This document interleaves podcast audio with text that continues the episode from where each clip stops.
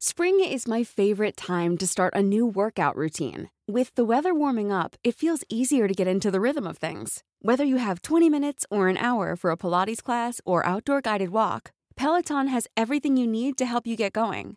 Get a head start on summer with Peloton at onepeloton.com. Escuchas. Escuchas.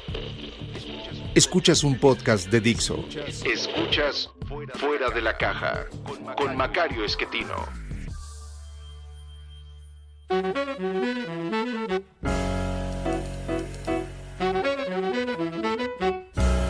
Bienvenidos, esto es Fuera de la Caja yo soy Macario Esquetino, les agradezco mucho que me escuchen y hoy nos toca platicar acerca de lo ocurrido durante esta eh, semana que termina el 16 de mayo, eh, una semana en la cual en materia económica tuvimos información acerca de lo que ocurrió con el consumo y la inversión eh, durante el mes de febrero, pero que ya nos permite aproximar bastante bien lo que ocurrió en el primer trimestre, de enero a marzo de este año. Un, comportamiento mixto.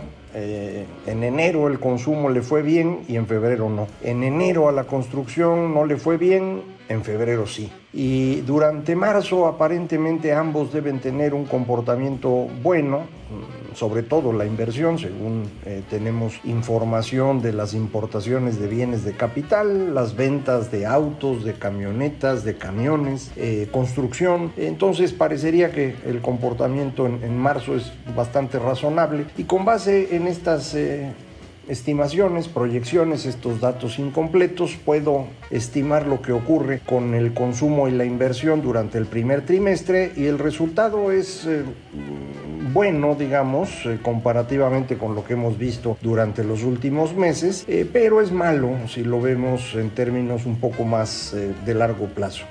para no darle demasiadas cifras, le digo que el consumo en el primer trimestre de 2001, 2021 perdón, es 4.7% inferior al que teníamos eh, cuando este gobierno tomó posesión. Es decir, en el transcurso de los... Eh, 28 meses que llevan gobernando al cierre de marzo, eh, la economía mexicana ha tenido en materia de consumo una contracción de casi 5%. Y de hecho el Producto Interno Bruto, todo el valor agregado producido en el país, eh, ha caído en esa cantidad, 5.2% para ser exacto. Eh, esto significa pues que hemos perdido un 5% de lo que producíamos antes de que llegaran. parte de esto se debe a la pandemia como usted bien sabe, pero otra parte se le debe a lo ocurrido eh, desde que se canceló el aeropuerto de la Ciudad de México y con eso la inversión empezó a achicarse. Muchos inversionistas empezaron a tener dudas, dudas que fueron confirmando conforme se sumó al aeropuerto la decisión de cancelar la cervecería en Mexicali, eh, decretos que luego se hicieron leyes para complicar el comportamiento de la industria eléctrica, ahora de hidrocarburos, etcétera. Entonces, eh, el efecto sobre la inversión eh, ha sido que la inversión es hoy 15% inferior a la que teníamos en 2018, eh, en octubre, noviembre de 2018. Eh, de manera pues que al sumar estas dos contracciones, el consumo casi 5%, la inversión 15%, el resultado es esta contracción del 5.2% en el Producto Interno Bruto. Eh, el consumo es muy grande en México, representa dos terceras partes de todo el PIB.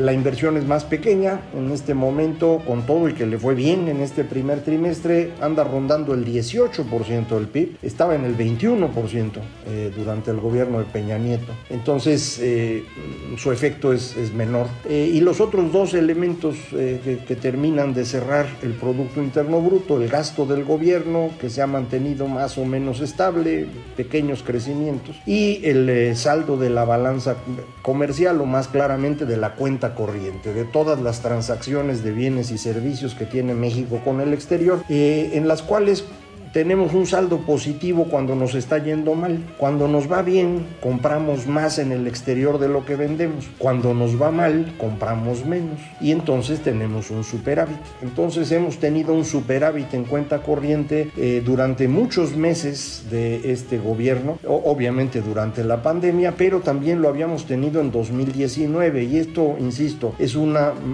mala señal. Si nosotros estamos eh, comprando poco es porque nos estamos empobreciendo. Pero bueno, el resultado ya lo tiene usted. Es una contracción de la economía mexicana. ¿Qué podemos esperar para el eh, futuro? Eh, para este año se siguen teniendo expectativas de crecimiento, obviamente, comparado con el año pasado, que fue horrible, pues lo que sea es bueno. ya lo hemos dicho varias veces, sin hacer nada, simplemente por pura comparación estadística, con los datos que tenemos del último trimestre del año pasado y el primer trimestre de este año, eh, el crecimiento contra 2020 es de 3.7%. O sea, sin hacer nada, 3.7%. Cualquier crecimiento superior a eso ya es un avance. Y originalmente todo el mundo andaba esperando 4,5%, 4,6%, ahora están en 4.8%. El Fondo Monetario dice que 5%, eh, puede ser hasta 6%. Yo no veo dificultad que lleguemos a crecer hasta 6% a lo mejor estoy siendo optimista, pero déjenlo en 6%. Eh, el asunto es cuánto vamos a crecer el siguiente año. Eh, porque este pues es simplemente comparación. Si crecemos 6, esto significa que en realidad estamos creciendo 2.3, es decir, al 6% hay que restarle el 3.7 que es un artificio eh, estadístico y nos queda 2.3. De manera que diría uno, ah, bueno, pues en 2022 podríamos crecer 2.3, porque mire, el promedio de crecimiento de México desde 1980 hasta 2018, pues es 2.4% cada año, unos más, otros menos, pero el promedio es 2.4, así que 2.3 sería razonable. Aquí es donde empiezan las dudas. Eh, para poder crecer a ese ritmo se necesita invertir y si la inversión ha caído 15% y en lugar de invertir 21% del PIB estamos invirtiendo 18%, eh, bueno, pues el crecimiento no va a ser tan bueno. Muchos están ya suponiendo que el crecimiento potencial de la economía mexicana ya no es el 2.4 de esos 40 años, sino que más bien estaríamos hablando de uno y medio. Eh, yo creo que eso es eh, correcto, que efectivamente no vamos a poder crecer más rápido de ese 1,5%, simplemente porque no estamos construyendo cosas para hacerlo y esto nos va a complicar mucho eh, el futuro. Y esto a lo que nos lleva es a que el crecimiento hacia adelante no va a alcanzar a compensar lo que hemos perdido y terminaríamos el sexenio, ya lo hemos platicado varias veces, en un nivel igualito al de 2018, tantito por abajo de 2018, eh, un sexenio totalmente perdido, eh, simplemente en, en la comparación que estoy haciendo. Si Suponemos que de 2018 en adelante debíamos haber seguido creciendo al 2.4%, eh, bueno, la caída es mucho mayor. se nota ya muy claramente este comportamiento, se abrió el dato real contra lo que veníamos haciendo anteriormente y se ha abierto ya por eh, prácticamente tres años, no, no, lo estamos cerrando. Entonces, eh, hay la expectativa de que el, desempeño no sea muy bueno. Eh, ¿Por qué ocurre esto? Bueno, pues usted lo sabe, lo hemos platicado muchas veces. La concentración de poder en una sola persona no es una buena cosa en general, en cualquier parte del mundo, con cualquier persona, en cualquier momento. Es muy difícil que una persona tome buenas decisiones continuamente. Por eso es preferible que haya equipos que están resolviendo los problemas y estos equipos tengan que estar discutiendo y negociando, porque ahí es en donde la decisión es, es mejor. Eh, alguna vez en la otra serie de videos que tenemos eh, acerca del largo aliento, le he platicado de un libro que me parece muy útil que se llama El Enigma de la Razón, escrito por Hugo Mercier y Dan Sperber. Este libro eh, nos dice que los seres humanos en realidad argumentamos para convencer a los demás de que tenemos razón. Y el diálogo lo que permite es acabar con esa creencia.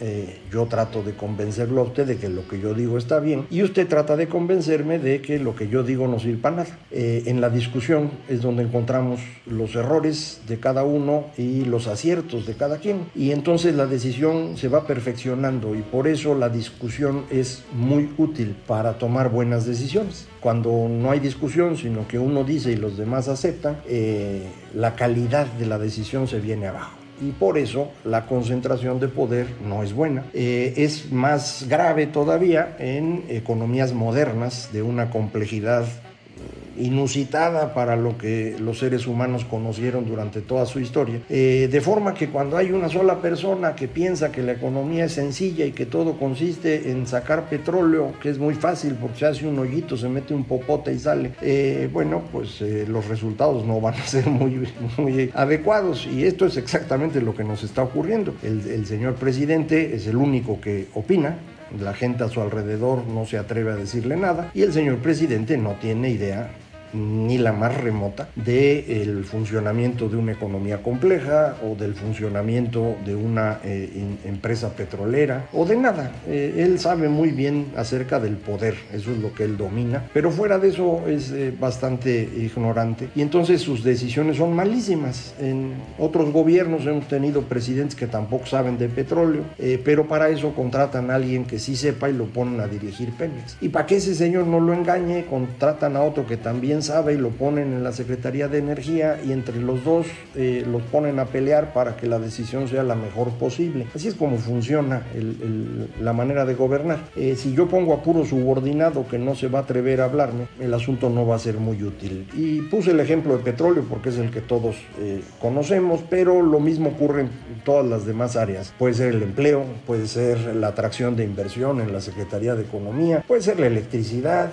puede ser el tema del abasto de alimentos eh, el abasto de medicinas y en todos estos puntos usted está viendo hoy un desempeño significativamente peor al que teníamos antes. Yo no tengo duda de que los gobiernos anteriores eh, han tenido muchos defectos, pero el resultado neto de, tener desabastos, de tener caídas de inversión como la que hemos comentado, eh, de que todo sea cada vez más difícil de resolver, eso sí no lo habíamos visto desde hace mucho tiempo. Los que son viejitos, como yo, y les tocó vivir eh, en uso de razón a inicios de los 80, deben recordar los problemas de abasto que sufría México en distintos productos, pero también en dólares, por ejemplo, que no podíamos tener porque había un gran déficit con el resto del mundo, el resultado de una contratación de deuda absurda durante los años 70, que provino de estos gobiernos que creían que todo lo sabían y podían resolver todos los problemas, como lo hizo el señor Luis Echeverría, eh, de donde toma el modelo el señor López Obrador, a tal extremo que nos está tratando de hacer lo mismo que hizo Echeverría.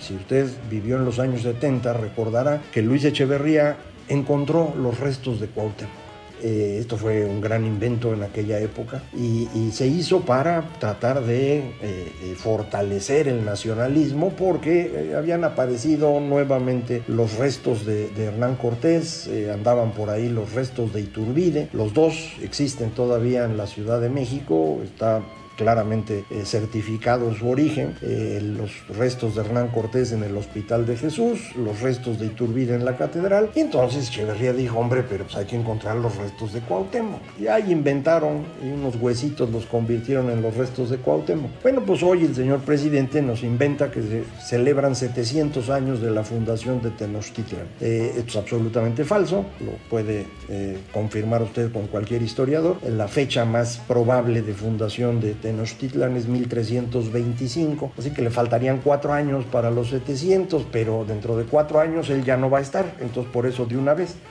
Pero me corrijo, eso de no va a estar está por verse. Eh, yo le había dicho desde hace tiempo, López Obrador va a tratar de reelegirse. Y también le dije, no se da cuenta de eso. Eh, poco a poco ha tenido que ir modificando su discurso para empezar a reconocer que sí se quiere quedar. Eh, muchos analistas, colegas, eh, llegaron a la conclusión de que este experimento en la presidencia de la Suprema Corte de Justicia de extender el periodo en contra de lo que dice la Constitución, pues es un una pruebita para ver si él puede hacer lo mismo con la presidencia. Yo no estoy seguro que eso haya sido la, la razón, pero supongamos que así es. Ya le empezó a poner otras eh, cosas. Eh, ya nos dijo hace unos días que pues fue a Tabasco y fue a Minatitlán y que ahí la gente le empezó a decir quédese presidente. Eh, también hizo Echeverría. En aquel entonces no logró Echeverría su intención de mantenerse en el poder porque la estructura del prismo se lo impidió, don Fidel Velázquez para ser más concreto. Eh, y como no se pudo quedar, pues decidió poner a un amigo suyo de poca experiencia política a quien él creía que iba a manipular fácilmente, José López Portillo. Eh, este no se dejó manipular, expulsó del país a Luis Echeverría, lo mandó de embajador a las Islas Fiji eh, y bueno, pues gobernó igual de mal que Echeverría, ¿no? pero de manera independiente. López Obrador no tiene posibilidad de elegir un sucesor.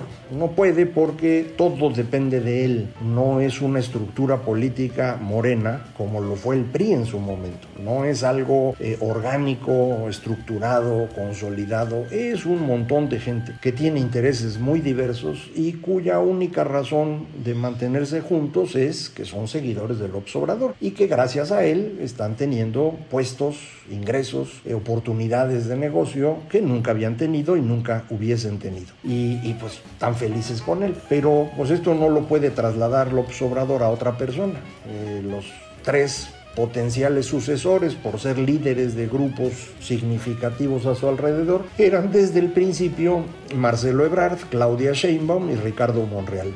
Los dos primeros, me parece, eh, con la tragedia de la línea 12 del metro, tienen ya una dificultad seria para considerarse potenciales candidatos. No digo que no lo vayan a hacer, pero está mucho más difícil que antes. Y Ricardo Monreal no es aceptado por, por ningún otro. Eh, de manera que no tiene a cuál de los tres se tiene que reelegir y entonces ya empezó a jugar con la idea en sus eh, mañaneras para que todo el mundo se vaya acostumbrando. Eh, él ha tenido la habilidad de que las mentiras que dice todos los días eh, le permiten ir normalizando cosas que de otra manera serían inaceptables. Y en eso está. Eh, recuerde usted, el señor eh, tiene serios problemas mentales, se lo he comentado aquí, es profundamente narcisista, él cree realmente que es un iluminado, que, que fue elegido para guiarnos, es sociópata, no tiene empatía por lo que sienten los demás, no le importa, y es profundamente maquiavélico, con tal de obtener algo es capaz de utilizar cualquier medio. Medios que incluso los políticos, que no son gente de la moralidad más alta, eh, normalmente no utilizan. Todos tienen límites, todos saben que hay cosas que no se pueden hacer. Eh, para López Obrador eso no existe. Eh, la empresa Spin ha, medido la cantidad de datos inexactos o mentiras francas del señor López Obrador, que promedian arribita de 80 por día desde que tomó posesión. Eh, esto es algo que, insisto, normalmente un político no hace.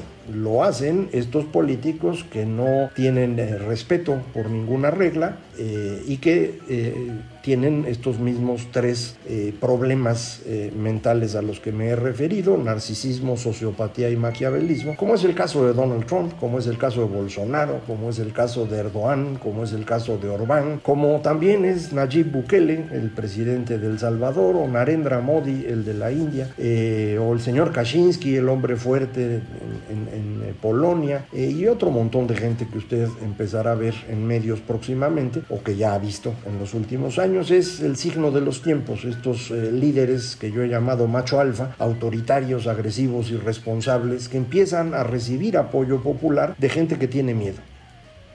No hay mucha forma de resolver esto, el miedo es real, la gente está angustiada, no toda, pero basta con un 30-35% para que alguien llegue al poder y desde ahí empiece a modificar las cosas. Fue el caso de Trump, es el caso de López Obrador, eh, y no tenemos todavía una forma de resolverlo. Incluso en Estados Unidos, donde Trump no logró reelegirse, eh, tiene hoy ya el control absoluto del Partido Republicano. y estamos hablando de un porcentaje significativo del poder político de ese país. Eh, los demócratas están gobernando con una mayoría mínima y tienen una elección el año próximo y, tienen que estar cuidando eso. Entonces eh, estamos hablando de circunstancias muy complejas para el mundo entero y dentro de ese mundo, como sabe, pues estamos nosotros y tenemos que estar sufriendo estas cosas. Vamos a ver si en eh, tres semanas eh, podemos empezar a resolver esto. Usted tiene la posibilidad de hacerlo. Usted decidirá si quiere o no hacerlo. Yo espero que sí vaya a votar y eh, nos ayude a tener un contrapeso al presidente y con esto tratar de que el daño sea menor. No lo vamos a corregir en 2021, vamos a tratar de evitar que se profundice. Lo de la corrección ya lo platicamos después porque en este momento no se puede. Muchísimas gracias por escucharme, ya sabe, aquí platicamos eh, todas las semanas el análisis de coyuntura y cada 15 días un poco de largo aliento para, para dejar de pensar en este eh, momento tan, tan complicado que vivimos. Muchísimas gracias, esto fue fuera de la caja.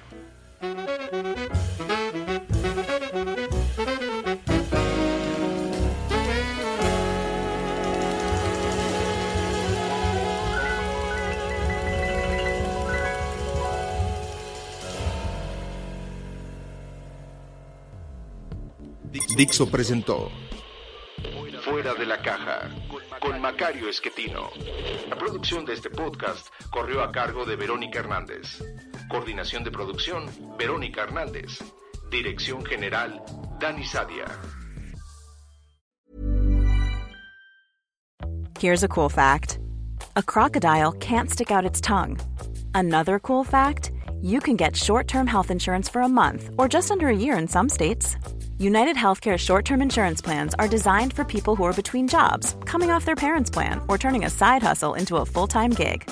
Underwritten by Golden Rule Insurance Company, they offer flexible, budget friendly coverage with access to a nationwide network of doctors and hospitals. Get more cool facts about United Healthcare short term plans at uh1.com.